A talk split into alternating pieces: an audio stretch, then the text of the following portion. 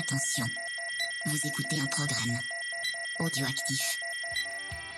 Oh, touching! Touch, yeah. Jack Miller nudging him wide as well. And the strike. Oh, contact! Oh! Miller and Mir, side to side. Big, they bash big into each other. The checkered flag is out. It's Zarco versus Martin for second, but the race winner tonight. No questions about it. A stunner for Fabio Quattararo to win. And the battle for second is close, but it goes to Zarco. Bonjour à tous, on est très heureux de vous retrouver pour un numé- nouveau numéro de C'est qui en pôle. Aujourd'hui, on va faire le numéro 94 et on va parler du Grand Prix euh, de France, le cinquième Grand Prix de la saison 2021, donc qui a lieu sur ce magnifique circuit du, du Bugatti au Mans. Euh, pour m'accompagner cette semaine, j'accueille euh, un habitué, donc Stéphane. Salut Stéphane, comment ça va? Ça va très bien, et toi? Ça va bien, ça va bien, très content de ce week-end. et j'accueille également Paul. Salut Paul. Salut Pierre. Salut Stéphane. Donc on, commence traditionnellement avec le, grand gagnant de notre petit jeu euh, sur Twitter euh, pour vous faire gagner les goodies. Et c'est Mickey qui va pouvoir euh, recevoir des beaux goodies chez lui. Donc n'oubliez pas de participer sur Twitter à notre concours chaque week-end de course. On, ouvre le concours le jeudi et on le ferme le, samedi matin. Donc n'hésitez pas. hein. faut juste deviner qui est en pôle au Grand Prix. Donc c'est assez simple. On enchaîne, donc on va vous parler du numéro 94. Petite précision, euh, pour ceux qui sont attentifs, le numéro 93 fera l'objet d'un épisode spécial euh, qui viendra un peu plus tardivement cette année. Donc on saute ce numéro et on fait directement le numéro 94. Donc euh, on a d'abord pensé à, parler de Jonas Folger. Puis bon, comme on est un peu chauvin et qu'on aime un peu beaucoup le GMT, on va finalement parler de monsieur Christophe Guillot, qui est né un 13 juillet 62 à, Marseille et il va obtenir son diplôme d'instituteur en 1984 et euh, enseigner notamment jusqu'en 1990. C'est assez tardivement, à 26 ans, en 89, euh, qu'il se lance dans la compétition moto en 350 cm3 Promo Sport sur une Yamaha RDLC et euh, dès sa première saison, il va remporter deux victoires et trois podiums. En 90, il change de catégorie, il monte en 750 et va remporter également trois victoires. En 91, euh, il fonde sa, propre écurie, sa propre équipe, la Guyot Motorcycle Team, ou GMT, et euh, il ajoute le numéro 94 comme le numéro du département où, où il vit et où il a son, un financement, donc le département du Val-de-Marne. Et euh, avec son team, va se lancer en championnat du monde Superbike. En trois saisons, il fera 16 courses. C'est quand même pas rien de se lancer en, Superbike en, privé, vraiment sans gros soutien à ce moment-là. Faute de résultats, il va revenir en France, s'engager en championnat de France Superbike. Et en 98, il va remporter la victoire, faisant de lui aujourd'hui le seul pilote privé vainqueur de, cette catégorie. L'année suivante, il va se lancer en endurance avec son team. Dès les premières courses, les résultats sont probants. Il fera un premier podium au Portugal et une première pole position euh, dans ce championnat du monde en Allemagne. Le titre de vice-champion du monde également cette, euh, cette première année. L'année suivante est le, le, socle de la première victoire du GMT 94 lors des 24 heures euh, de Schwarz-Leben en, en 2000 donc et, en Allemagne. En 2001, du même calibre, hein, une nouvelle seconde place au championnat, euh, deux succès dont les 24 heures du Mans moto. En 2002, Christophe Guillaume remporte les 8 heures de Brno, aussi en République tchèque, donc ça fait quand même pas mal de, courses gagnées. Et enfin, en, en 2004, euh, la consécration, il devient champion du monde d'endurance et offre à Yamaha son premier titre dans la catégorie. Euh, la saison suivante, Christophe Guillaume annonce qu'il raccroche le cuir pour se consacrer à de nouveaux projets, mais toujours avec le GMT, hein, il va se concentrer sur le fait d'être team manager. Euh, cependant, il va rester remplaçant jusqu'en 2007 et disputer à nouveau une course en 2011, où il remporte avec son pilote euh, favori David Cheka les 5 heures du circuit Carole. Circuit qu'il connaît bien. Euh, la liste du palmarès du team est longue, hein, mais citons que le GMT a été de nouveau titré en 2009 avec Sébastien Guimbert. Gimbert. Gimbert, pardon. Merci. Et en 2015 avec Kenny Forêt, en 2016 avec David Cheka, donc tout ça en, en championnat de France Superbike. Alors, il y avait différentes catégories, stock ou Evo, mais bon, ça reste le Superbike euh, français. En endurance, il fera euh, en tout 4 fois troisième, euh, 6 fois vice-champion et, 3 victoires, donc on, l'a dit, en, ch- en championnat du monde d'endurance. La saison, no- notamment la saison 2016-2017, c'est quand même le, summum de ce qu'on peut faire, avec notamment quatre courses remportées cette saison-là, donc le Bol d'Or, les 8 heures de Slovaquie, Edol Schwarz-Leben, les 24 heures du Mans. On va dire que seul Suzuka manque à son palmarès, euh, mais Suzuka, on sait que c'est une course spéciale en endurance avec euh, un règlement très particulier. Euh, depuis 2018, donc le team s'est lancé en World Super Sport 600 avec quand même assez de succès, avec pas mal de victoires et de, de podiums, grâce notamment au pilote Jules Cluzel, donc plusieurs fois vice-champion dans la catégorie, mais le titre leur échappe pour le moment. On espère que ce sera pour cette année. donc j'ai beaucoup parlé. Est-ce que vous avez des, souvenirs, vous, sur ce Christophe Guyot et du coup le Niyama 94 bah, moi, je me souviens surtout de, de son passage de la Suze à, Yamaha, justement. parce que la dernière, je crois que la première victoire qu'il a, c'est sur une Suzuki quand il est encore privé de mémoire. Mm. Et, euh, et, dans la foulée, en fait, il signe chez Yamaha parce que bah, il y a déjà le CERT qui est chez Suzuki. Et euh, oh, c'était, euh, c'est une sacrée époque, hein, le, GMT en endurance. je m'en souviens moins en Superbike, par contre. Bon, j'étais peut-être un peu trop, un peu plus jeune, mais je me souviens moins de l'épopée, l'épopée Superbike. Je m'étais dit quand il était passé en Super Sport que ça allait, que ça allait peut-être être compliqué. Bon, ben, espérons que cette année, avec, avec l'équipe de pilotes qui l'aligne et le et l'expérience, ça, ça, va enfin concrétiser pour eux. D'autant qu'ils parlent d'un programme Superbike à l'avenir, ça peut vraiment être, être quelque chose. C'est tout à fait ça. Ouais. Ah bah moi c'est surtout euh, le, le, le, le, super sport en fait. Parce que j'étais un peu jeune pour le suivre en endurance. Je l'ai déjà vu tourner sa à la première époque du Superbike et là je trouve que ben il a su monter un super team en mondial super sport. Mm. Et j'ai hâte la semaine prochaine de voir quand même le, binôme euh, Caricasulo-Cluzel. Ouais. Parce que là il a quand même euh, deux sacrés clients et j'espère qu'il va réussir à aller mener tous les deux la victoire pour un peu bah, piquer la première place au Bardal. Et puis euh, c'est sûr que il se cache pas de s'il arrive à être champion, je pense en super sport, pourquoi pas monter en, catégorie en catégorie reine. Ouais, j'espère que ça va le faire aussi. Euh, on attend le titre pour euh, pour ou pourquoi pas pour Caricatulo, mais surtout pour le, team également avant leur montée en, Superbike. J'ai entendu dire qu'il y avait eu des discussions avec avec Yamaha et le team GRT aussi euh, peut-être pour créer une nouvelle structure, je sais pas. Euh, on passe aux news euh, des deux dernières semaines, hein, depuis le, Grand Prix de France, depuis le Grand Prix d'Espagne, pardon, jusqu'au jusqu'à ce Grand Prix de France. Je te laisse la, la main. Pour le Moto 3, euh, en news, on a le japonais donc Takuma Matsuyama qui est engagé normalement en CEV Moto 3, dont il est actuellement cinquième. Après trois courses, il a notamment fait une course à Valence et il est également vice-champion d'Asia Thailand Cup en 2019. Donc lui, va faire une wildcard au Mans avec le, le team euh, Honda Team Asia. Pour euh, le Moto 3 en news, pour le moment c'est assez light. De toute façon, c'est euh, le début de saison, donc on, aura sûrement des suites un peu plus tard euh, pour tout ce qui est transfert, etc. On va passer au Moto 2. On peut noter le retour de Barry Baltus, qui revient de, blessure après s'être euh, salement, euh, salement amoché. Il a loupé euh, deux grands prix de mémoire, deux ou trois grands prix. Donc on va le voir enfin revenir. On a un point de règlement aussi qui a été modifié concernant les pièces homologuées et qui sont modifiables en cours de saison, donc sur le même modèle que le MotoGP pour 2022. Donc on a des nouveaux carénages bras oscillants et garde-boue qui sont autorisés pour les équipes NTS et MV Dès à présent puisqu'ils avaient une version 2019 euh, jusqu'à maintenant. Ils n'avaient pas pu faire homologuer leur 2020 euh, à temps à cause du Covid l'année dernière. Euh, ce qu'avait pu faire Calex et Speedup. Et on a également deux jours de test qui sont autorisés, deux jours de test privés pardon, qui sont autorisés pour pour cette année finalement.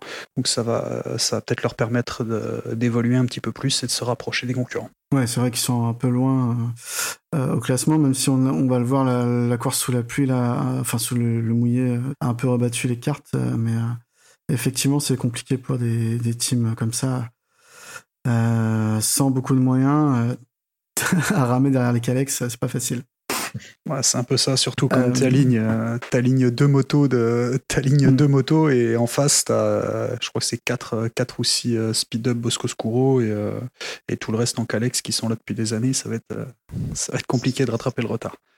Euh, on passe aux news MotoGP, donc euh, on l'avait su plus ou moins, enfin on savait qu'il allait se faire examiner, mais finalement donc Quartaro s'est fait opérer du syndrome des loges juste après le, Grand Prix d'Espagne. Il a loupé la, journée d'essai euh, d'Orna, donc on va voir qu'il s'est plutôt bien remis de l'opération. En tout cas, c'est bien passé. Il avait à la fois un syndrome des loges et aussi un, problème. de circulation de, de sang. Enfin, je sais plus, c'est un terme médical, mais tout va bien. C'était une opération assez light, donc euh, il a pu reprendre la piste euh, très rapidement et en bonne forme. Côté un peu en dehors du, paddock, donc on a Dovizioso qui a passé ses deux jours de test euh, au Mugello les 11 et 12 mai pour Aprilia. Malheureusement, il y avait beaucoup de pluie, il a pu rouler qu'une demi-journée sur le sec. Il y avait également Michel Piro qui roulait pour, faire des tests privés avec Ducati. Et une autre date est d'ores et déjà prévue pour Dovizioso et Aprilia. Ce sera Misano en juin. Il n'y a pas de jour précis encore. Mais a priori, c'est déjà acté. Enfin, la, grosse news euh, qui est tombée cette semaine, annulation de la manche euh, finlandaise donc au Ring pour cette année 2021. Piste toujours non homologuée pour, euh, pour cause qu'on peut pas envoyer les pilotes là-bas tester à cause des conditions sanitaires. Remplacée cette année par une seconde manche en Autriche, donc encore un, Grand Prix de Styrie, en reprise estivale le 8 août. Donc ce sera le premier, le premier Grand Prix après la pause. Euh, mais ça fera quand même une grosse, euh, un gros break entre le, 28 juin, donc la course à Assen, et, et le, 6 août, donc la reprise euh, du, du MotoGP. donc si vous partez en vacances et que vous voulez pas rater le MotoGP, visez juillet. c'est vrai que cette, cette, cette, piste de Kimi Ring, ça commence à devenir une arlésienne. Hein. ça fait un peu deux ans qu'on l'attend, même trois. Euh, on en parle beaucoup. Elle a mis un peu de temps à se construire. Euh, les seules fois qu'il y avait des pilotes qui sont allés, c'était quand même euh, assez critique, en disant que c'est un circuit très lent. Et puis bah là, comme c'est compliqué l'organisation pour y aller, hein, c'est un peu perdu en Finlande et les conditions sanitaires, c'est quand même dommage de ne pas l'avoir arrivé au calendrier, alors que ça pousse fort derrière pour avoir des, des manches, notamment en Asie. Je sais pas ce que vous en pensez. Vous croyez qu'on l'aura, on l'aura l'année prochaine? Bah moi, c'est surtout ce que j'ai lu sur euh, le Grand Prix d'Autriche, c'est que les pilotes ils disent bon, ok, on retourne deux fois en Autriche, mais euh, on aimerait améliorer la sécurité de cette piste-là déjà. Hmm parce qu'ils sont un peu pleins d'une piste assez dangereuse. C'est vrai que effectivement, il y a ça qui joue. Quoi. Après, je pense que euh, Red Bull, qui sponsorise la moitié des pilotes du plateau et, et 3-4 teams, et, la moitié des courses, euh, bah, s'ils ont l'occasion d'avoir un, deuxième Grand Prix sur leur circuit, hein, le circuit euh, Red Bull, donc ils ah, c'est le Red Bull Ring. Donc, oui. Ils ont les sous. Hein. Ah, moi, tu préférais que ce soit au Qatar? Oh, c'est sympa aussi. non, mais en vrai, t'as raison, je suis d'accord. C'est pas la, je sais pas avec quel état d'esprit euh, ils vont y aller, les pilotes, mais c'est vrai qu'il y a eu les deux courses l'année dernière, en plus, ont été interrompues. Bah, pas pour les mêmes raisons d'ailleurs, mais euh, quand même, c'est mm, bon à, à, voir. J'espère que tout va bien se passer. Je te laisse finir avec la dernière news. Euh, en endurance Ouais, ça marche. Pour, le, pour la suite, on a noté dans les autres catégories euh, juste la course des 8 heures de Schorschleben, finalement, qui était prévue le, le 23 mai. Euh, elle a d'abord été décalée une nouvelle fois. Et euh, au final, elle est annulée, tout simplement. Donc on n'aura pas de, on n'aura pas de 8 heures de Schorschleben cette année. Mm. Bon, ça fait une manche de moins pour un championnat qui compte peu de courses. Euh, pour une reprise, ça va être, euh, ça commence à être compliqué aussi pour le championnat d'endurance. Oui, c'est vrai, surtout que cette année, il n'y a pas non plus de Sepang, comme ils avaient introduit cette manche l'année dernière. Effectivement, ça fait un petit championnat raccourci. Bon, l'exposition médiatique est compliquée hein. pour l'endurance ces deux dernières années. Euh, je sais pas comment. J'espère qu'ils vont survivre à tout ça. Parce qu'il y a aussi leur, le changement. Moi, j'avais un peu peur, notamment pour les équipes amateurs, quand on voit que ben, énormément, il y a énormément maintenant d'alliances entre les, les, teams japonais et, et, les teams européens pour essayer de, bah de, de, survivre un petit peu, dans le sens où euh, les Japonais, on les voyait beaucoup euh, bah, à Suzuka. Euh, ailleurs, c'était les, les, privés et les, et les, et les, gros teams européens qui faisaient le championnat. Bon, là cette année, il y avait beaucoup de changements. Le CERT qui, mixe avec, avec Yoshimura, pardon. il y avait aussi, je crois que c'est la 50 qui arrêtait. Euh, voilà, c'est peut-être pas la bonne année pour avoir moins de courses et, euh, moins les voir, justement. Ouais, je suis assez d'accord avec toi. C'est pour ça que j'espère que la plupart des teams euh, vont survivre. Bon, il y a des noms, je me fais pas trop de soucis, comme le CERT ou le, le, TSR Honda. bon, après, tant que les constructeurs soutiennent derrière les gros teams, ça devrait le faire, mais peut-être que les, petits teams, les amateurs, eux, vont jeter l'éponge. Euh, Motoi, donc euh, on va parler des courses qui, ont lieu en Motoi. La course, donc c'est la seconde course de l'année euh, après après Rerez. Format euh, spécial euh, piste mouillée, comme le signale très justement Paul. Tout le monde part en même temps, donc pour 12 minutes, durant lesquelles ils peuvent boucler 6 tours maximum en, comptant le tour de sortie et celui de rentrée. Donc vraiment aller au bout de leur batterie à fond, à fond, à fond. Et finalement, c'est Eric Granado qui s'arroge la pole devant Michael Ponce et Matteo Ferrari. Le français Perolari partira de la 13e position. En course, donc une course disputée sur le sec parce qu'elle a été décalée du matin finalement à la fin d'après-midi après le MotoGP. Donc quelques patchs humides ici et là et surtout du vent.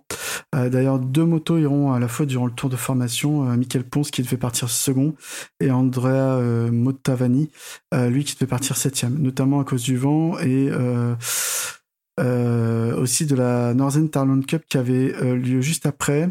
Ils ont aussi raccourci la course à 7 tours au lieu de 8.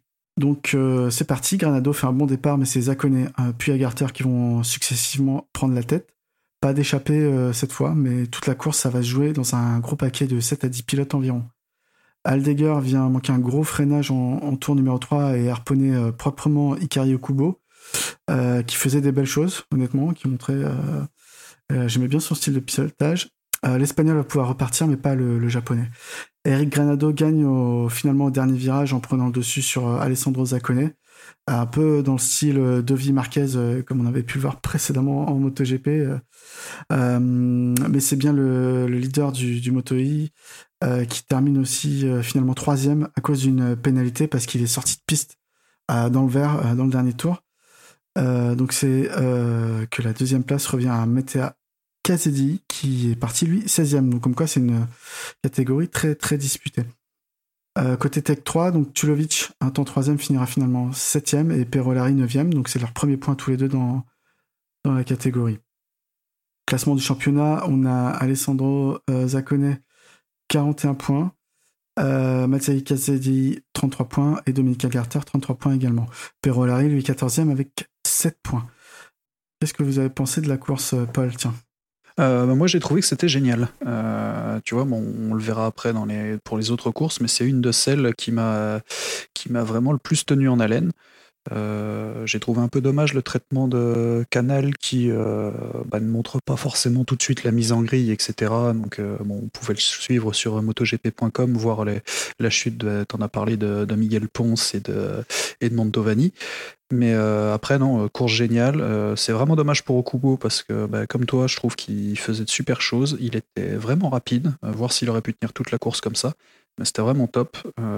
J'ai apprécié beaucoup les dépassements de Zakone, notamment dans la, dans la courbe d'un lop où, honnêtement, au premier, au premier passage, je me suis dit qu'il allait emmener tout le monde parce qu'il part de, de, très loin.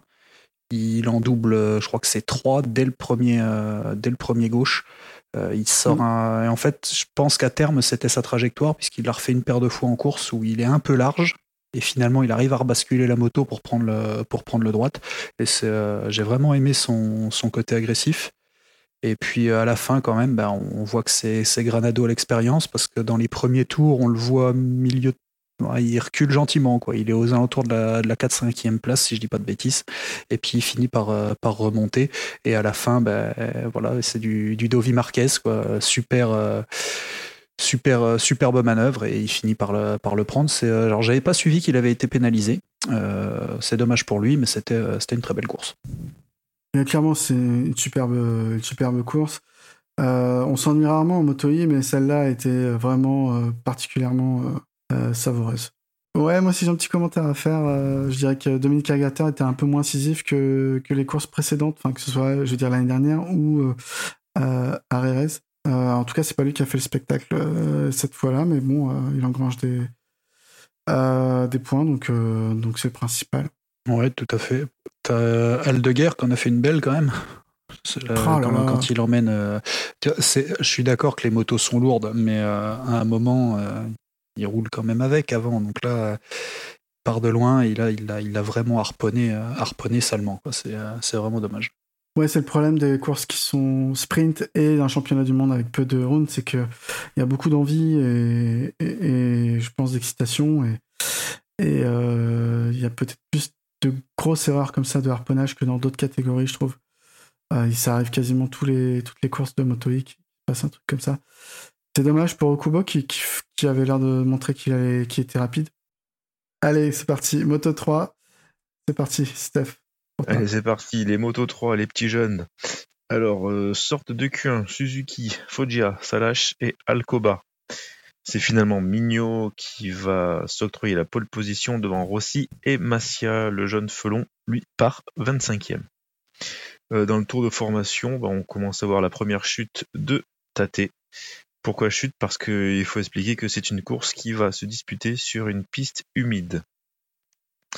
C'est Massia qui va profiter d'une erreur du poleman pour réaliser le all shot. Euh, S'ensuit euh, bah, derrière ensuite un festival de chute, à commencer par Suzuki, Antonelli, Massia et le leader du championnat du monde, Acosta, qui va lui aussi partir à la faute.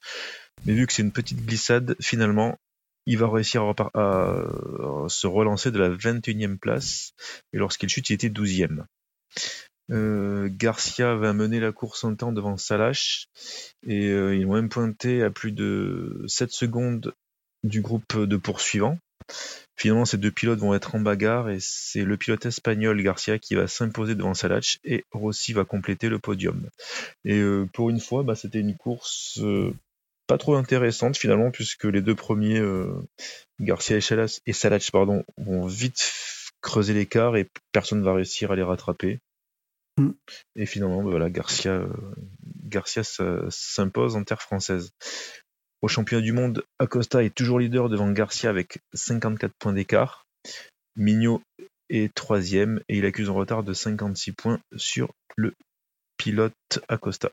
Euh, c'est vrai que tu as raison. Euh, ce qu'on peut noter, c'est qu'on euh, a deux pilotes qui ont joué les, avant-postes. Ils ont maintenu un écart tout le long de la course. Enfin, pas tout le long de la course, mais une fois qu'il était, qu'il était fait, ils ont réussi à, se maintenir devant.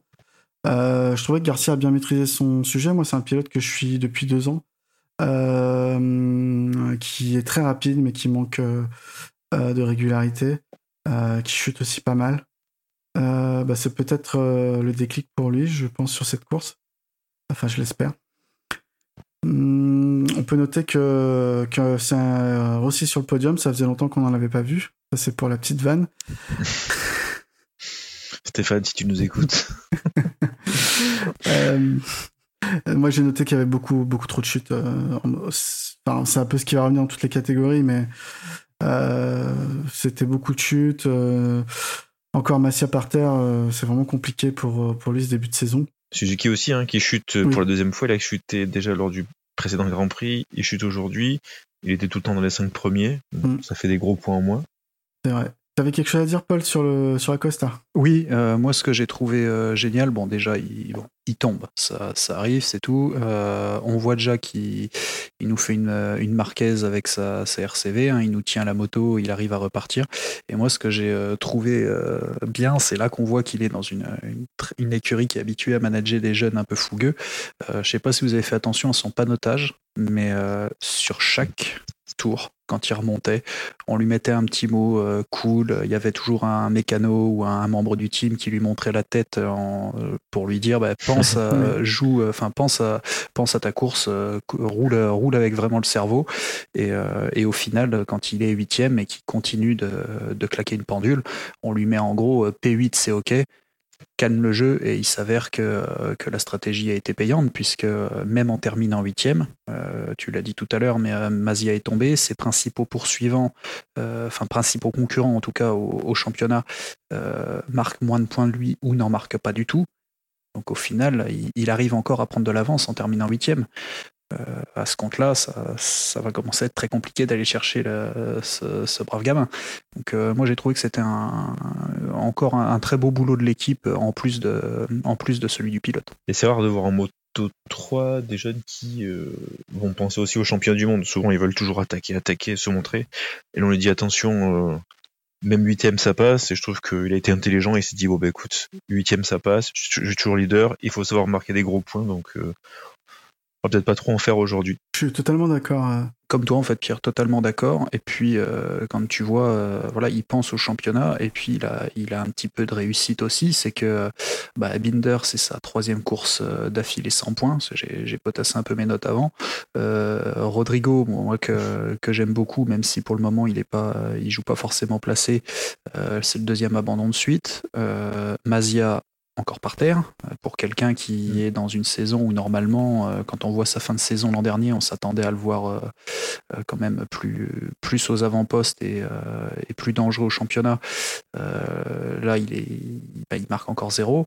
Et puis, euh, un, moi, que j'ai noté, mais, euh, mais bon, parce qu'on le suivait et qu'on le voyait devant avant aussi, euh, c'est Denis Foggia qui, euh, qui finit encore ultra loin. Quoi. C'est, voilà, c'est, c'est pas une place à laquelle on s'attend non Ouais. plus. Donc, euh, pour le Moto 3, en tout cas, euh, c'est un championnat qui, à chaque course, en fait, on se demande ce que va faire Acosta et puis est-ce que les autres vont, bah, vont remettre le pied dedans. Après, comme tu dis, euh, beaucoup de chutes. Maintenant, à quoi c'est dû Ça m'a étonné le nombre de, de high sign, en fait. Mm. Alors, je ne connais pas trop la technique dessus. Je pense pas qu'ils aient de traction control, mais, euh, mais je m'attendais honnêtement pas à ça du tout. Euh, notamment dans le virage qui, qui commande la ligne droite. On les a vus une paire de fois s'envoler. euh, ça, ça tombe vraiment fort. là. Après, la piste était humide, hein. je veux dire, là, pour le coup, euh, c'est pas, c'est pas que c'est pas leur faute, mais euh, en moto GP, il y a quand même pas mal de pilotes qui sont fait piéger aussi. Ah oui, non, mais totalement. C'est pas une, c'est pas une critique du tout. C'est qu'ils vont, euh, moi, quand je les vois s'envoler comme ça, je me dis, mais euh, ils- on va, ils vont finir par vraiment se faire très mal. quoi. C'est, a- même hallucinant. C'est là qu'on voit que ça a bien évolué niveau sécurité quand même. C'est qu'en en blessure, pour le moment, en tout cas, on n'en voit pas tant que ça. C'était humide et froid, surtout le matin. euh. Mm. D'ailleurs, aussi pour ça que le motori a été décalé. Très froid. Euh, mais je suis d'accord, Acosta, euh, vraiment, euh, il roule avec sa tête. C'est encore une fois, c'est stupéfiant. Euh, il pense déjà au championnat, alors qu'il est sur un petit nuage, euh, que il doit vivre un rêve dans sa tête, ça doit être dingue. Et il arrive à réfléchir, se dire bon, bah, je suis tombé déjà une fois, je me suis repositionné dans le top 10, euh, ça me suffit. Bah, bravo, monsieur. Moi, j'ai noté quand même les premiers points de McPhee, Mm. euh, qui peut souffler, qui, qui finit quand même quatrième, donc on sait qu'il était allé sous, les conditions humides et il le reconfirme encore une fois. Et quand il n'y a personne pour le, le faire tomber, euh, bah, il est là, quoi. Euh, Donc c'est bien, j'espère que ça va continuer pour lui sur cette lancée. Euh, bon, Félon, 19ème. Euh, grâce surtout aux chutes qu'il y a devant lui, hein, faut pas se leurrer. Mais au moins, il chute pas, il a toujours aucune, aucune chute en course. Euh, on le rappelle, c'est le plus jeune pilote du, du plateau, il a 16 ans. Euh, Peut-être aussi le moins expérimenté, il a fait qu'un an de Rookies Cup et qu'un an de, de CEV Moto 3. On espère pour lui que, que ça va continuer. A priori, euh, il a demandé des réglages sur la moto que son team ne veut pas lui donner parce que son team lui indique qu'il va rouler avec les mêmes réglages que son coéquipier.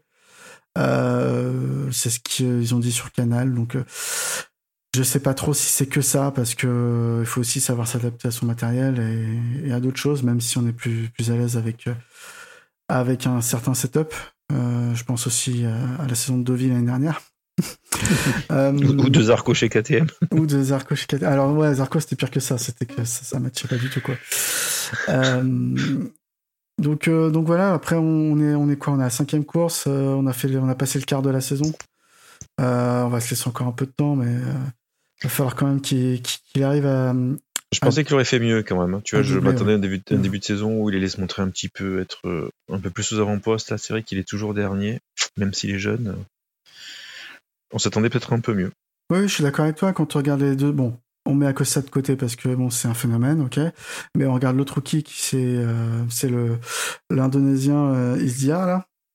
Euh, donc là, il fait 15e sur ce GP, il prend un point. C'est un peu mieux.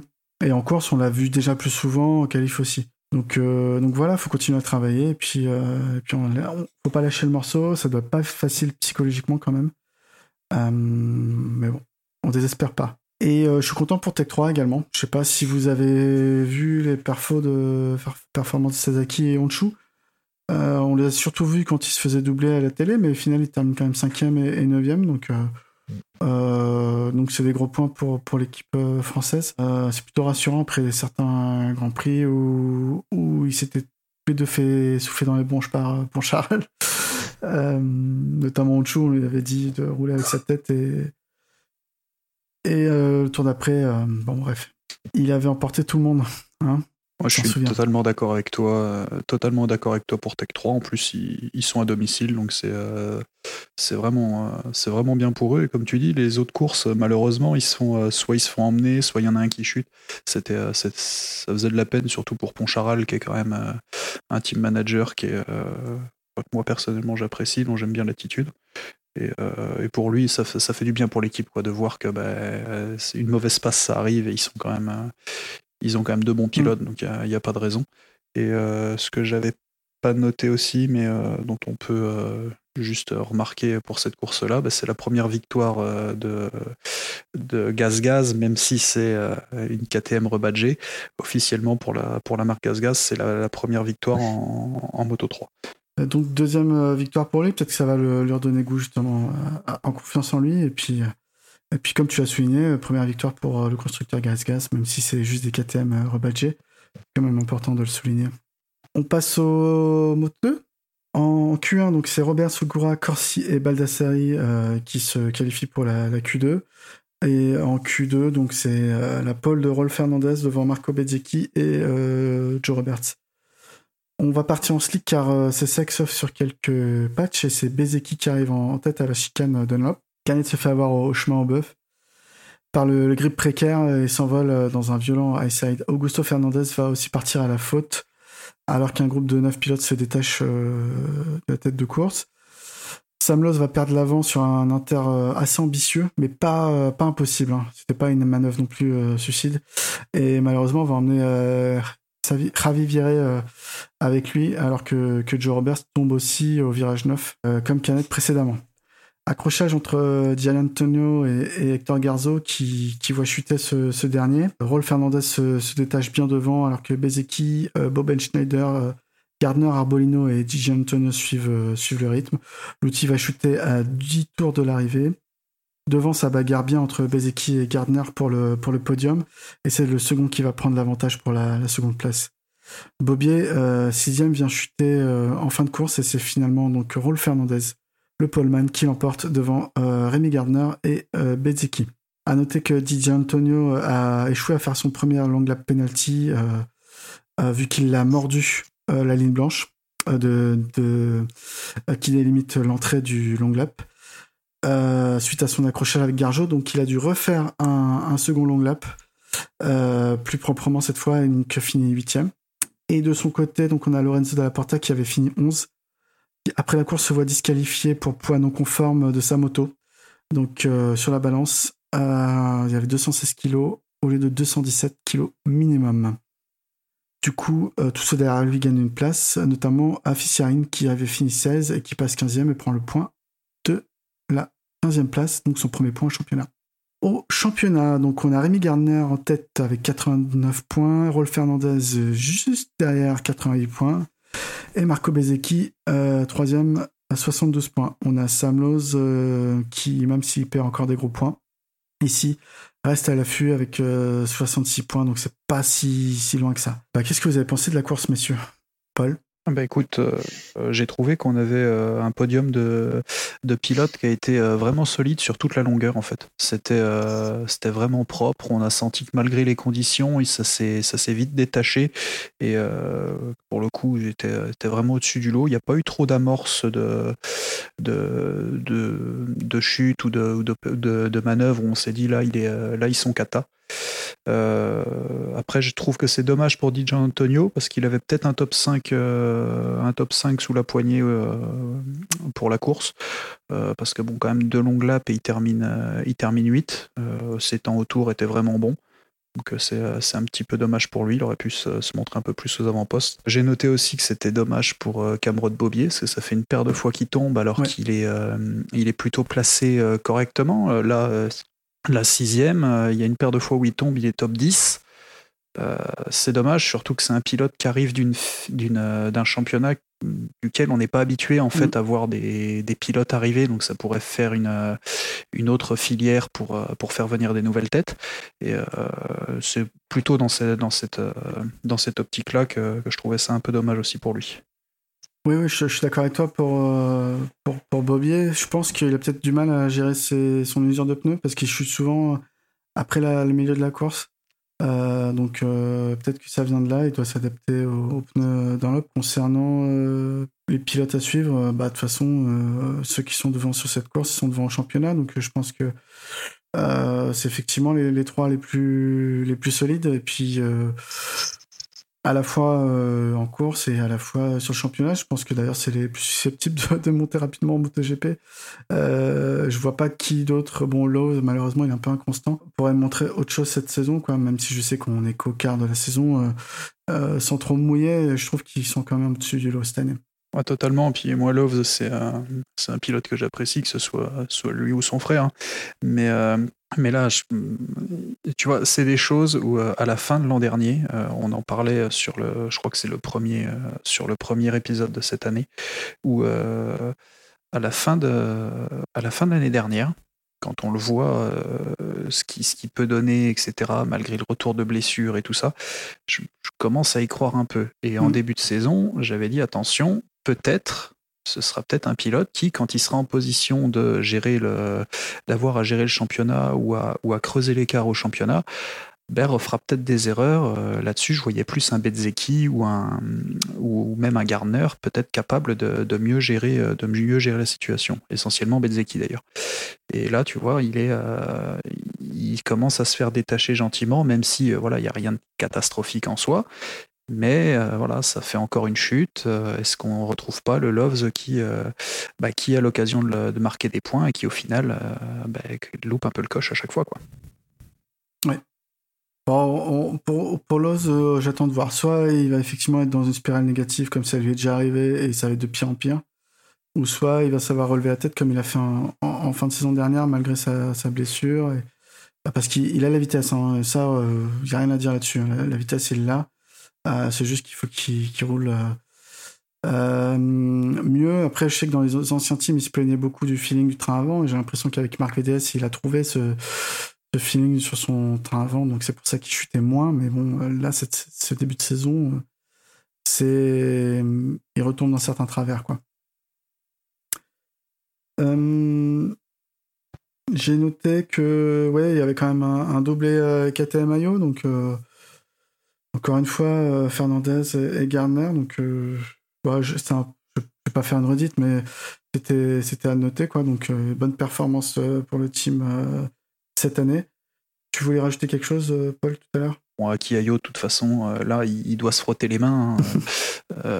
entre le Moto 3 et le, et le Moto 2, il a, il, a des, il a des pilotes devant. Il est, il a réussi à donner de la régularité, je trouve, à Garner, même si euh, mm. euh, je, ne sais, on, ne peut pas forcément pas le savoir, on n'est pas à sa place sur la moto, mais j'attends de voir quand même s'il peut. Euh, il me donne pas l'impression d'avoir de pouvoir accélérer plus par rapport à un Fernandez qui est flamboyant, qui, où tu sens que quand il faut mettre la louche qu'il faut pour, pour partir, il peut le faire. Je ne sais pas si, si Garner a, plus de, de, vitesse sous la poignée que, que, Fernandez pour aller faire la différence. En tout cas, ça fait plaisir de, de, voir l'Australien devant aussi, euh, bien régulier. Et, euh, parti comme c'est, euh, je pense que les concurrents ont, du souci à se faire. Euh, Bezeki va peut-être devoir passer encore un step pour aller chercher ces deux-là. À suivre donc pour le, pour le, le, Moto 2, on va passer au Moto GP avec toi Stéphane. Allez, c'est parti. Alors, sorte de Q1, attention, vous ne rêvez pas, Savadori et Marini. fallait, fallait, se pincer là quand même. Bon voilà, c'est pas, pas une blague. Euh, du coup, c'est Fabio Quartaro qui va s'adjuger de la pole position devant Vignales et Miller. Euh, Zarco, quant à lui, va s'élancer de la cinquième place. Euh, le début de course va se faire sur une piste sèche et c'est Miller qui euh, sort en tête au premier virage. Euh, derrière, Fabio Quartaro réalise un bon départ puisqu'il va pointer à la troisième position alors que Zarco, quant à lui, va perdre le bénéfice de sa bonne qualif pour se retrouver onzième. Au bout de trois tours, la pluie tant attendue commence à arriver et les box sont ouverts pour changement de moto. Euh, il faut attendre le cinquième tour pour voir les leaders rentrer au stand. Euh, alors, Miller va arriver trop vite, ainsi que Bagnaia, et ces deux pilotes-là vont écoper de deux longues laps. Euh, derrière, Fabio Quartaro va se tromper d'emplacement, il va garer sa moto à la place de la moto de Vignales et les copera lui aussi dans le long lap. Euh, Vignales, lui qui était en lutte avec euh, l'Australien et le Français, va perdre beaucoup sur ce début de course euh, sous la pluie. Il n'est pas tellement en confiance sur le mouillé avant de changer de moto et lui qui était en bagarre avec Miller et, Fabio ben, va se retrouver très vite dans le ventre mou euh, du classement après le changement de bécane. Après ce flag to flag, on va voir les deux Suzuki qui vont chuter, encore j'ai envie de dire. Marquez quant à lui va profiter ben, de toute cette cacophonie pour ressortir en tête. Fabio et Miller sont dans le trio de tête. Johan Zarco, quant à lui, va ressortir cinquième. Euh, il s'arrête un tour après tout le monde, ce qui pourrait lui coûter euh, quelques places. On verra ça par la suite. Mar Marquez va essayer de montrer euh, que c'est nouveau le patron. Il va forcer et il va chuter deux fois. Derrière, Quartararo va reprendre le leadership de la course, mais on voit que Miller au guidon de sa, Ducati est beaucoup trop fort et le pilote Ducati, bah, du coup, le pilote Ducati va prendre le large va doubler Quartaro et euh, le pilote français ne pourra plus jamais aller le chercher. Sarko, quant à lui, va faire le forcing et il va finir malheureusement à la seconde place à deux secondes de Jack Miller. Euh, Fabio, quant à lui, va limiter les dégâts pour compléter le podium. Avec ce très bon résultat, du coup, Fabio Quartararo est leader du championnat du monde avec 80 points. Derrière Bagnaia, et à, un point de retard, il a 79 points. Zarco est troisième avec 68 points et Miller est quatrième avec 64 points. Yes, euh, c'était une course euh, folle.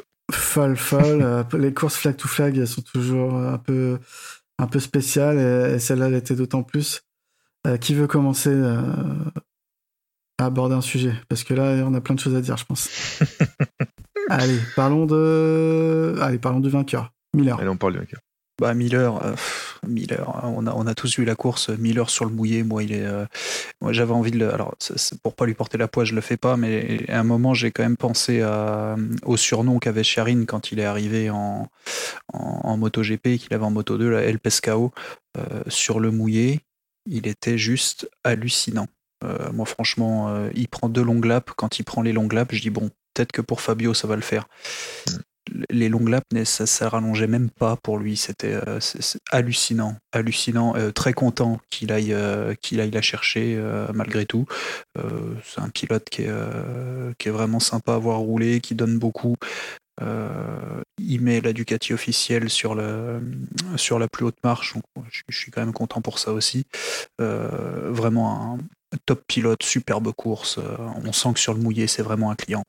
Et je te coupe, c'est vrai que il a deux longues laps, mais juste avant de rentrer au stand pour changer de moto, il, il sort de la piste, il, part dans le, il part dans le bac à gravier, et même malgré ça, il arrive quand même à gagner la course. Mm. Ouais, ouais, il a dit qu'il avait senti qu'il perdait le, grip, donc il a, il a préféré tirer un peu tout droit dans les graviers. Il se sentait bien, euh, bien de maîtriser, donc il a perdu quand même beaucoup de temps. Et euh, au final, au final, il a géré. Moi, j'ai, il était quand même impressionnant de voir sa remontée en fait. C'est à quel point il n'a pas perdu, euh, il a gardé la tête froide, je veux dire, dans le sens où euh, il roule bien, il voit qu'il remonte sur Fabio, il voit qu'il est pénalisé de longues laps, il sait, sait sans doute pas pourquoi. Il fait le premier, il revient sur Quartaro, il fait le deuxième, il revient et, il arrive à finir la course euh, devant malgré la, remontée de Zarco qui qu'on lui panote, qui remonte tour après tour. Donc je pense que c'est pas souvent qu'on voit un Miller euh, comme ça. On a plutôt tendance à, à le voir euh, flamboyant, euh, mais justement un peu inconstant. Mm. Et, là, il, montre, surtout après avoir gagné il y a deux semaines, qui, qui sait garder quand même ses émotions sous cloche et qui sait rouler avec sa tête de A à Z sur une course où il a tout connu, quoi. Le sec, le séchant, l'humide, euh, il a tout vu. C'est vrai. Bah non, je suis complètement bluffé par sa course. Après, ce qu'il a pour lui, c'est que Quartaro, c'est quand même pas le pilote plus à l'aise sous la pluie. Même s'il a montré que il a quand même réussi à limiter les dégâts. Et ce qui le sauve aussi, c'est que Zarco s'arrête un tour plus tard que tout le monde. Ce qui lui coûte peut-être la victoire aussi. Ouais, ouais, après avec des si. Euh, mais bon, c'est vrai qu'après, non, mais voilà. C'est... mais non, mais il a, bien piloté, il a été régulier, il est pas tombé. C'est ce que je pense, c'est ce qu'il faut noter, oui, je, suis d'accord. C'est ça, parce que effectivement, il y a plein, même il y avait à Marquez, il avait les rythmes avant de tomber, enfin, il roulait très fort. C'était difficile et puis euh, fallait savoir ne pas tomber. On peut enchaîner sur Quartararo qui a fait exactement la même course, enfin pas la même course, mais exactement le qui a fait une course avec sa tête, c'est-à-dire que malgré le fait qu'il déteste le mouillé, euh, euh, il finit troisième, il perd pas ses moyens quand il se fait passer par Miller puis Sarko, alors que, que derrière, il y a Bagnaia qui revenait fort aussi en fin de course sur lui. et que il a été perturbé par le changement de moto qui s'est mal passé, qui s'est tapé un long lap derrière. Également, il n'a pas dû savoir pourquoi il s'est tapé un long lap. Donc, euh, vraiment, Fabio m'a aussi très, fortement impressionné. Je m'attendais pas à le voir là sur une course euh, mouillée en fait, simplement. Ouais, totalement. Pareil pour moi, Quartararo. Euh, bon, quand tu vois euh, Miller, Zarco rouler et, euh, et, Quarta, tu sens bien qu'il y en a deux pour qui le, le, mouillé n'existe pas. Hein. Alors, je sais pas si c'est dans la tête ou pas, mais toujours est-il que Quarta était vraiment sur des œufs pour le coup. Mais euh, comme tu l'as très bien dit, et euh, je crois qu'il en a parlé après lui dans sa, conférence de presse, euh, je crois que là c'est tout le travail qu'il a fait sur son mental cet hiver qui, paye, dans le sens où il sait qu'il se trompe. En plus, il dit qu'il a failli rentrer chez Avintia. Ça lui aurait fait courir un petit peu plus, mais, mais il sait qu'il se trompe. Euh, l'an dernier ou il y a deux ans, euh, clairement, ça lui aurait pourri sa course, une erreur comme ça. Euh, là, il se fait passer comme s'il n'existait pas par, par Miller et par Zarco. Et quand on lui panote que, que Bagnaia remonte fort, il se désunit pas, il continue, il claque ses pendules, il est resté quand même constant sur ses chronos et, euh, et au final on, on, le voit passer la ligne, il exulte comme s'il avait gagné oui. et, et c'est juste magnifique. Donc oui, taille patron encore, une nouvelle Après. fois, surtout comparé malheureusement à son coéquipier qui qui il a joué petit bras. Là, suis... Qui, qui s'est ah, cagué, ouais, comme puis... on dit chez nous, sous la pluie.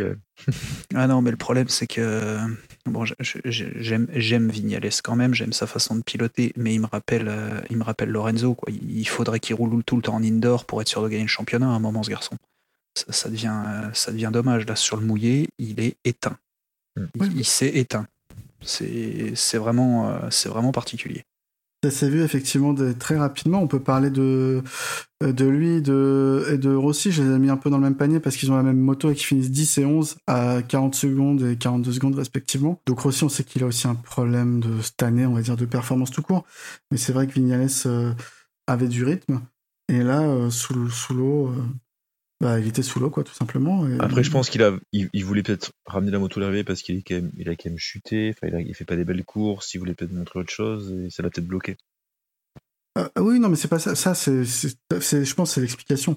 Mais quand tu es payé pour être euh, champion du monde à la fin de l'année, suis euh, tu peux pas te permettre de rouler euh, comme ça dans le sens où on voyait qu'il y avait de la marge pour aller plus vite. Je dis pas qu'il fallait faire n'importe quoi et tomber comme a fait Marquez. Hein. Euh, je dis juste qu'il y avait quand même une marge entre, euh, entre sa, sa, peur de l'eau et le fait d'être réellement euh, à la limite de la moto avec les pneus qu'il avait, parce qu'on a vu que Fabio, avec la même moto, il a, fait, il a roulé quand même beaucoup plus vite. C'est ça. Ce qu'il faut dire, c'est que là, il peut pas se cacher derrière le fait que la Yamaha est moins bonne, qu'il faut qu'il retourne à la Yamaha de 2014. On sait qu'avec Yam, Quartaro, il gagne des courses, il peut être champion. Donc il peut pas dire qu'il a pas du bon matériel cette année. C'est tout à fait ça. Donc, euh, voilà pour, euh, Vignales. On peut parler un peu plus précisément de, donc de Zarco, tu l'as dit. Euh, il a fait un tour, un, un, tour peut-être en trop, mais en même temps, il a évité l'embouteillage qu'il y avait dans la pit lane. franchement, j'ai cru qu'il allait avoir des accidents. Je crois que c'est Brad Binder qui passe devant, qui rentre devant Rossi, qui, qui, qui manque de, de un manque de se percuter, mais, mais vraiment un cheveu. Hein. Vous choperez le, le replay, ça se passe vraiment euh, à peu de choses près. Bah, Zarco, euh, il montre qu'il était présent euh, également. Il fait une belle course. il prouve qu'il qu faut compter avec lui pour le, pour le reste du championnat, c'est pas parce qu'il est privé qu'il roulera moins vite. Euh, il avait à cœur de gagner, malheureusement, bon bah ça l'a pas fait, mais euh, il était quand même content, je pense, euh, de ce podium, même s'il aurait vraiment aimé plus. Il y avait une petite déception, hein, je pense quand même. Ouais. Mais il fait quand même second, encore une fois, c'est pas mal. C'est C'est tro la troisième fois qu'il fait second, ouais. et puis surtout qu'il revient de loin parce qu'il avait fait euh, bah, Portimao, il avait rien fait. Herrera, il finit 8, je crois. là, faire podium au Mans euh, avant le Mugello, qui est une piste a priori euh, euh, favorable au Ducati, c'est bien. Ça va vraiment le mettre dans une bonne. de toute façon, là, les trois pilotes, ce soit Miller, Sarko, Bagnaia, ils vont être dans une très bonne optique avant d'arriver au, au, Mugello.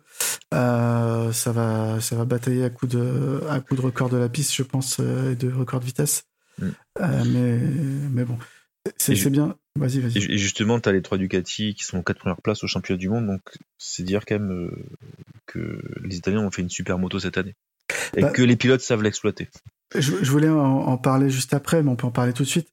Donc Ducati, c'est deux victoires et neuf podiums depuis le début de la saison. Yamaha, c'est trois victoires, cinq podiums.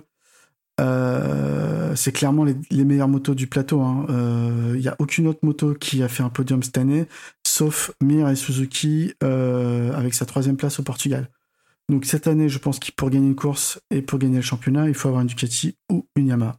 Franchement, euh, les autres marques et ou les autres pilotes hein, aujourd'hui trop loin en termes de performance. Alors euh, j'ai beaucoup lu qu'il y avait un problème d'adaptation de pneus chez euh, Honda KTM. Suzuki, il y a peut-être moins d'évolution cette année et qu'ils ont peut-être profité euh, justement d'une année un peu spéciale l'année dernière pour, pour leur, avec leur régularité pour, euh, pour gagner. Euh, mais oui, là, Ducati, c'est plutôt, c'est plutôt bien. Je pense que ça confirme le changement de line-up qu'ils ont bien fait finalement, qui a été beaucoup critiqué, moi le premier, hein, avec le, départ de Dovizioso.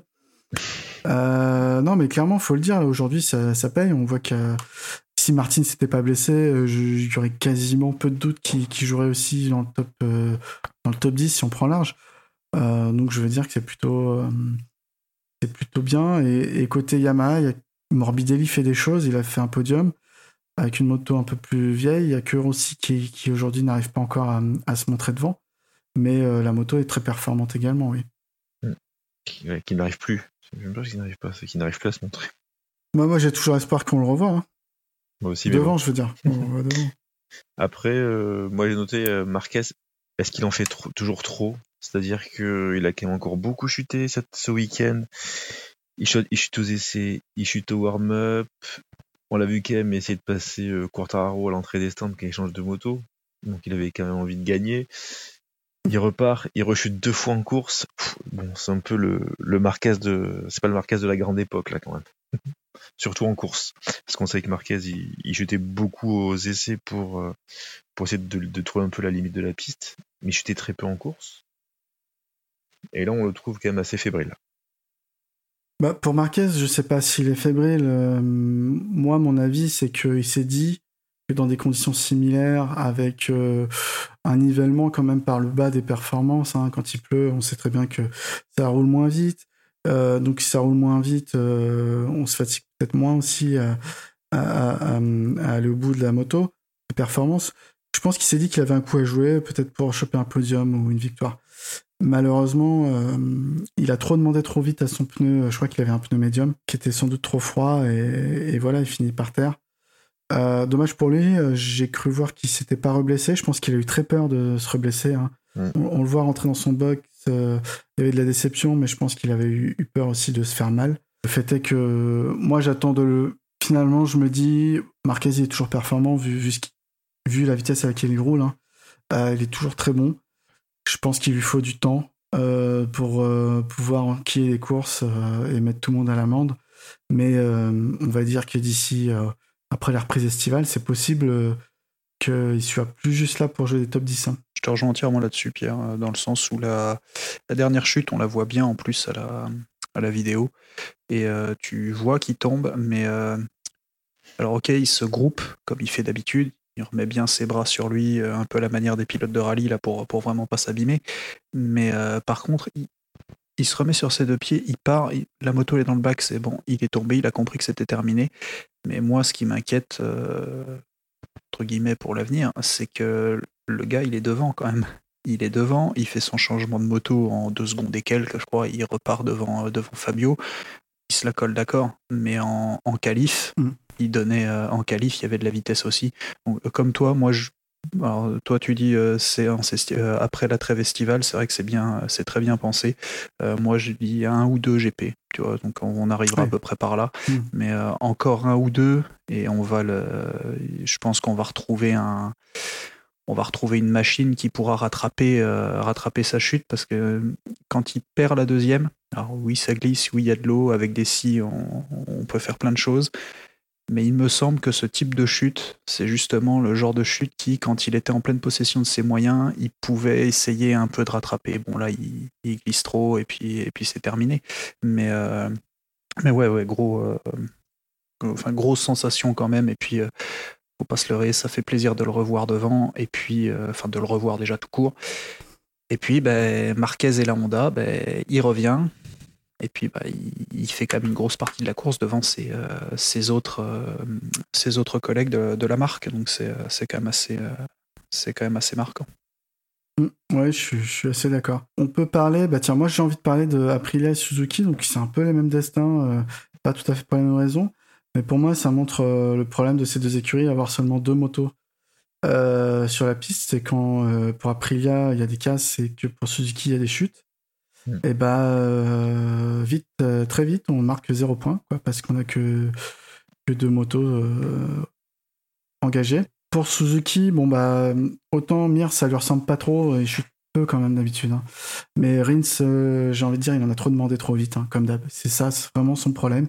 Il est très rapide sur un tour lancé, il est extrêmement rapide. Il roule pas avec sa tête, quoi. Il en demande toujours plus et il sent pas venir peut-être la dégradation de son pneu ou, je sais pas. Et du coup. Euh, Alors là, il sortait, là, il sortait des stands hein, quand il est tombé, donc le pneu. Bah justement, trop froid, trop froid et il faut rouler moins vite dès le début, quoi. Euh, pour moi, c'est là où tu vois qu'il il réfléchit pas.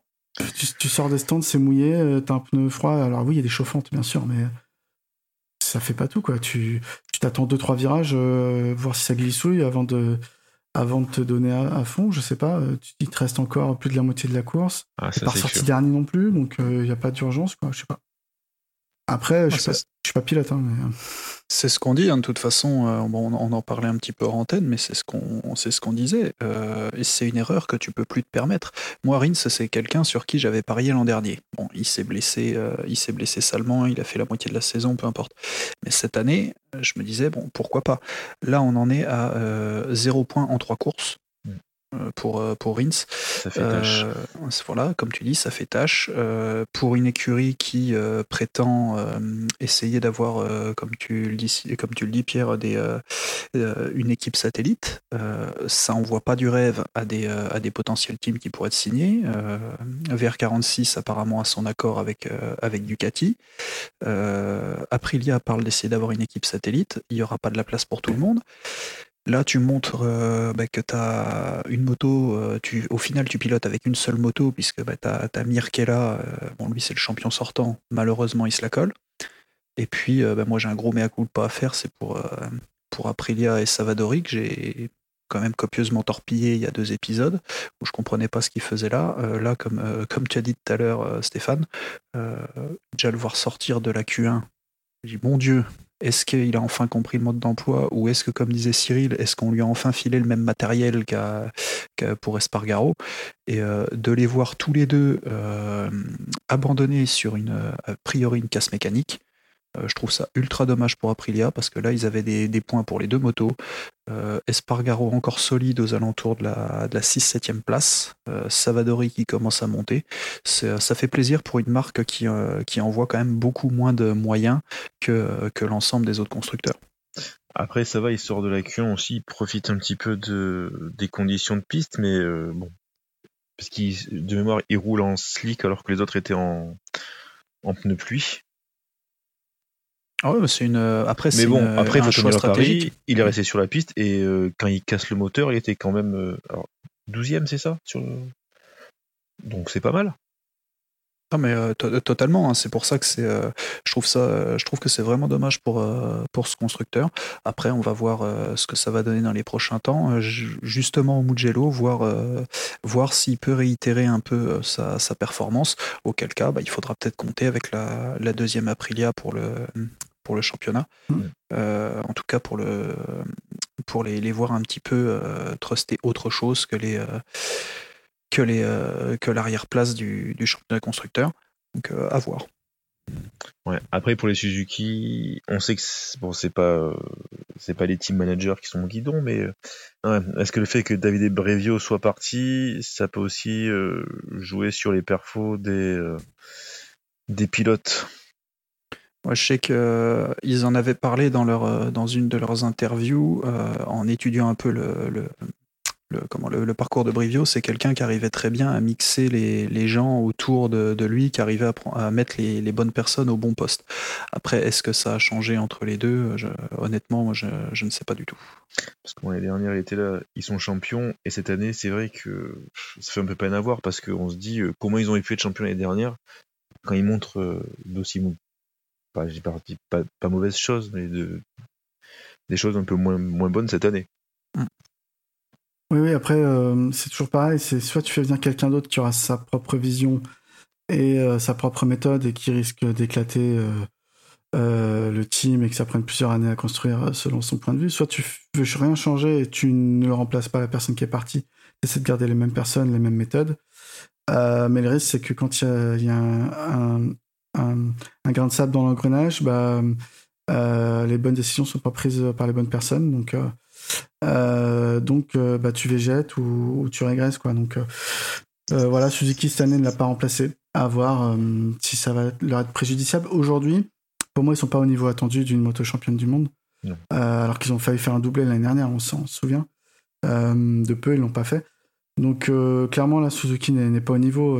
quand on regarde le classement au, championnat du monde, ils sont, ils sont loin derrière.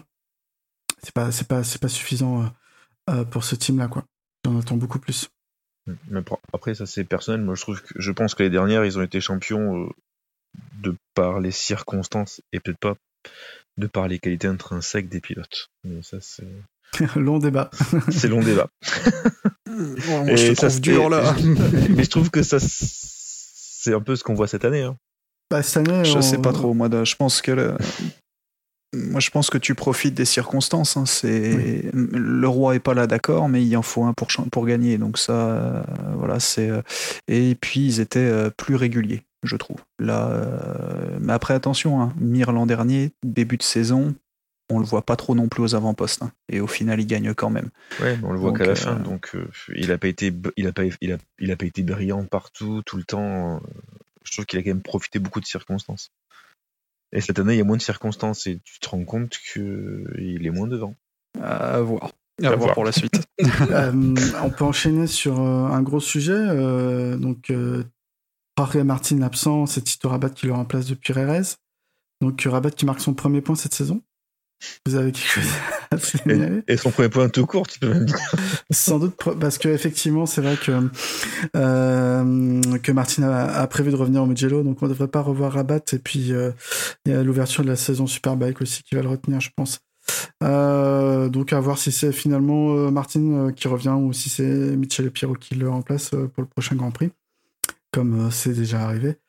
Euh, voilà, c'était pour la petite blague. C'est cool quand même qu'il marque un point pour, euh, pour le team Pramac, non? Parce qu'après tout, il y a un championnat du monde euh, équipe satellite, donc c'est toujours un point de, plus. mais là, Pramac, ils sont, bien partis pour, ce début de saison, pour ce, ce, championnat privé. Hein. Qu'est-ce qu'on peut parler? On n'a pas parlé des KTM, et notamment des Tech 3. Quelqu'un veut dire un petit mot là-dessus, Paul? Ah, Tech 3. Tech 3, très content pour Tech 3. Très, très, très content. Enfin, Enfin, ils sont euh, les deux dans le top 10. Euh, je crois que c'est Petrucci 5 et euh, Liquena 9.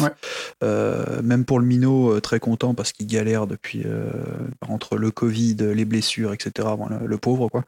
là, non, ultra content pour Tech 3 qui, qui colle les deux motos dans le top 10 très belle, euh, euh, très bonne course. Euh, il me semble qu'il termine bah, de toute façon première KTM parce que je crois que Binder est même pas dans le top 10 de mémoire. Du coup, non, très bien pour eux, vraiment, vraiment content. enfin une bonne course, enfin. Je, suis d'accord avec toi, il, leur fallait ça. D'ailleurs, ils ont fait un bon week-end, hein, que ce soit Moto Moto 3 ou Moto GP. Euh, il leur fallait ça. Je crois que Poncharal, il, en avait besoin. Il y avait un contrat qui est toujours pas. Euh, qui est, enfin signé, je crois, entre Tech 3 et, KTM. Mais euh, il fallait aussi que Poncharal prouve que il pouvait se remettre du départ de Miguel Oliveira. Donc, c'est un premier pas dans cette direction. mais effectivement, la, KTM, c'est un peu le même combat que la Suzuki. Hein. C'est une bonne fin de saison l'année dernière. Et puis là, ça marque, euh, marque vraiment le pas cette année, comme si les autres avaient, avaient évolué et, pas eux. bon, on sait que c'est aussi le, pneu Michelin médium qui leur convient pas avant. Mais, mais oui, je suis content pour, pour Poncharal, un GP à domicile, faire, faire cinquième. c'est cool, même pour Petrucci qui est un bon gars. Totalement. Et puis, comme tu dis, euh, KTM, je pense que là, ce qu'ils prennent en pleine tête, ça me fait un peu penser à, ce qu'a subi Suzuki euh, quand ils ont perdu leur concession. Euh, tu te souviens, ils avaient fait une grosse erreur d'après eux sur le, sur le développement moteur et ils avaient passé une ou deux saisons calamiteuses avec ce, avec ce moulin avant de revenir plus fort dans la foulée. Est-ce que la transition est pas, est pas compliquée à gérer justement pour, pour les constructeurs d'avoir des journées d'essai quasi illimitées pour après euh, se retrouver à devoir faire un peu comme les autres. Euh, je sais pas, en tout cas, euh, voilà, il, s'avère effectivement qu'a priori ils se plaignent de la, location Michelin sur les, sur les pneus. Les autres motos ne l'ont pas, les autres motos ont développé aussi. Donc est-ce que c'est pas le. Apparemment, c'est le même problème pour Honda parce qu'ils comptent beaucoup sur leur, sur leur train avant? Et du coup, si j'ai bien compris, la, la comment l'allocation Michelin du pneu avant est pas même dans sa version la plus dure n'est pas assez dure pour eux. Donc du coup, ils peuvent pas. En gros, ils choisissent pas les pneus en fonction de la moto, mais plus en, fonction de, ce qu'ils perdent le moins. Mm. Oui, mais après, euh, c'est la petite roulette, quoi, dans le sens où l'année dernière, c'est Ducati qui s'est beaucoup plein des pneus. Euh, et cette année, ça va être Honda KTM. C'est malheureusement, je pense qu'il y aura toujours des, des équipes et des teams euh, qui sont pas satisfaits de l'allocation euh, des pneus. Mais on peut pas revenir non plus à une époque où euh, on a des constructeurs qui développent des pneus pour pour chaque équipe et chaque piste au, au virage près, quoi. J'ai envie de dire. Ah mais totalement d'accord avec toi et puis au moins ça fait du euh, ça fait du spectacle et puis euh, et puis voilà il n'y a pas de raison ils ont des euh, ils ont des ingénieurs mm. voilà pour le moment ils râlent parce qu'il faut râler sur quelque chose quand ça va pas. Mais mais voilà après le ce qui est bien pour Tech 3 aussi c'est que leur line-up moi personnellement je le trouvais un peu faible surtout quand tu vois quand tu vois que tu perds quand même que tu perds quand même Oliveira quand, quand avait gagné avec quand avait gagné deux. C'est bien pour Petrux de faire 5 maintenant je ne sais plus combien d'années de contrat il a. Euh, Liquena, il est temps qu'il se montre aussi. Euh, voilà, euh, au moins pour, pour voir un peu les, les oranges, les oranges bleu, blanc, rouge, on va dire, de, chez nous, ça fait, ça fait plaisir. Il était, il était vraiment temps parce que c'était, mm. moi personnellement, ça me faisait de la peine de les voir au fond de classement, même, même quand tu regardais la grille de départ, les voir derrière, alors que, qu'on avait vu des coups d'éclat l'an dernier, c'était, c'était vraiment triste. Oui, je, je suis assez d'accord avec toi là-dessus. Euh, Steph, un petit mot sur, euh, Tech 3 Non, mais c'est bien qu'ils euh, aient fait un bon week-end, surtout en France. Mais après, faut que ça soit sur la continuité, parce que là, bon, bah, ils profitent un petit peu bah, d'une course sous piste mouillée qui finalement bah, nivelle tous les niveaux, nivelle le niveau des bécanes en fait. Mais bon, c'est toujours pareil. Hein, les conditions météo étaient les mêmes pour toutes et finalement, ceux qui s'en sortent mieux que d'autres. Donc c'est bien. Mais bon, maintenant, ça serait bien que ça soit plus, plus et, à la régulière. Mais je vous rejoins dans le fait que depuis euh, que KTM ne peut plus euh, faire autant d'essais que, que ce qu'il voudrait, euh, bah finalement, finalement, ils arrivent à moins, à moins développer leur moto. Ensuite, de quoi on peut parler Je crois qu'on a abordé quasiment toutes les teams et... parce qu'il y avait des choses à dire et oui, euh, du coup, euh, j'ai appris aujourd'hui qu'il euh, y avait Alachis Spargaro qui s'était fait opérer du syndrome des loges. donc, comme quoi, ça arrive aussi.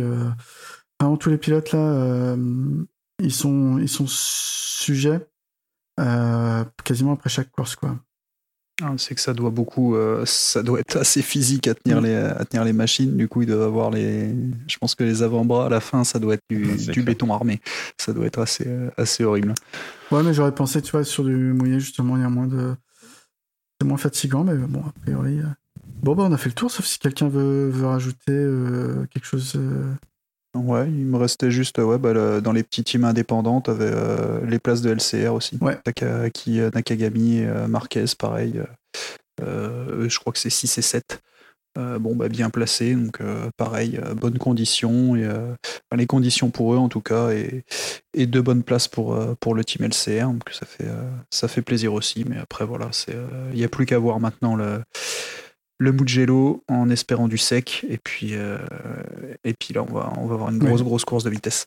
Oui, non, t'as as raison de le noter qu'LCR était supérieur au team officiel sur cette course. On sait que Marc Marquez est tombé, mais, mais même Paul Espargaro fait une course bizarre d'ailleurs. dès, le premier, dès le premier tour, hein, il, fait, il perd un peu l'avant, et il se rattrape, il finit au milieu du peloton. Il manque de percuter euh, Rossi et, Morbidelli qui chute juste après d'ailleurs, Morbidelli. C'est vraiment pas une bonne course pour Paul, finir derrière les deux satellites.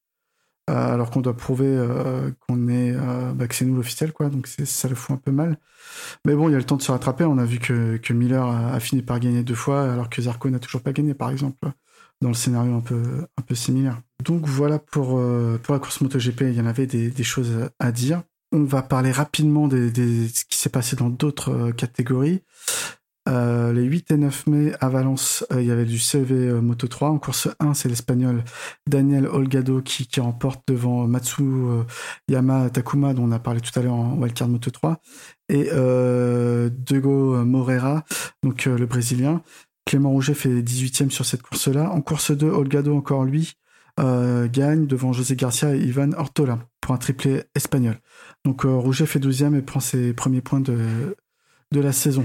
Au général, Olgado, donc 75 points en trois courses, euh, domine le championnat devant euh, David Salvatore, 37, et Ivan Ottola, 34 points. Roger, 21e, 21e pardon. CEV Moto 2, euh, rapidement, juste pour signaler qu'Andy Verdoya, qui cette année, normalement, roule en Super Sport 600 italien, après avoir roulé quelques années en World Super Sport 300, puis 600 l'année dernière. Euh, donc Andy Verdoya fait, euh, a fait des remplacements euh, en CEV Moto 2 pour le team VR46. Euh, donc sur les deux premières courses CEV Moto 2, il a fait 10 et 12e à Estoril au mois d'avril et la 8e à, Valence en début début du mois. Donc c'est vraiment très bien quand t'as pas l'habitude de rouler sur sur des proto proto Calex, c'est quand même assez impressionnant ce qu'il fait. Donc bon malheureusement c'était juste des remplacements, c'est pas il y a, y a, rien de, de signé pour, euh, pour autre chose. Donc, euh, on verra qui, roule euh, aussi, comme je disais, en CEV italien et, les résultats qu'il a, a fait là-bas juste après. Donc, on va signaler quand même que ce week-end, je pense que ce sera, si vous avez le podcast avant ce week-end, donc les 22-23 mai, il y a la reprise du World Superbike et World Supersport saison 2021, donc à Aragon. Euh, j'espère que que vous serez là pour regarder les courses devant votre écran. Il y a, y a de la bagarre cette année, je pense. Euh, il y a des choses intéressantes à voir. Même si on sait qu'à la fin c'est euh, Jonathan Ray qui gagne. C'est pas Steph qui dirait le contraire.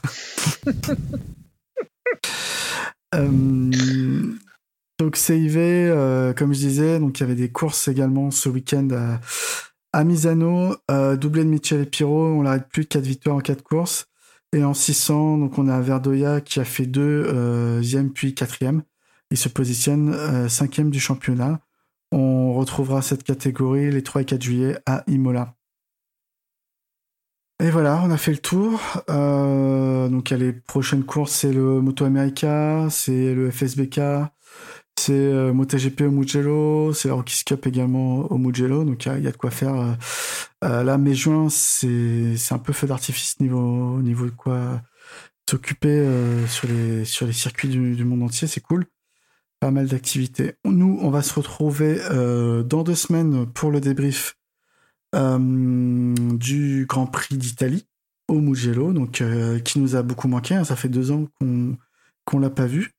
On espère, euh, comme je disais tout à l'heure, euh, voir une course euh, fantastique, hein, comme, bah, celle d'il y a deux ans, quand Petrucci gagne devant Dovi et, Marquez. Voilà, je... c'est le mot de la fin. Suivez-nous sur les réseaux sociaux, donc le Twitter, sekianpaul underscore pod, le Facebook, page sekianpaul, on est sur Deezer, on est sur Spotify, on est sur Amazon Music, on est sur Discord si vous voulez discuter avec nous. Euh, viendez. Euh, et puis, je vous dis merci à toi, Paul, et à toi, Stéphane, pour ce débrief. Merci Paul, merci Pierre. On se revoit bientôt. Ciao ciao, bon, bonne fin de semaine à vous. Salut salut.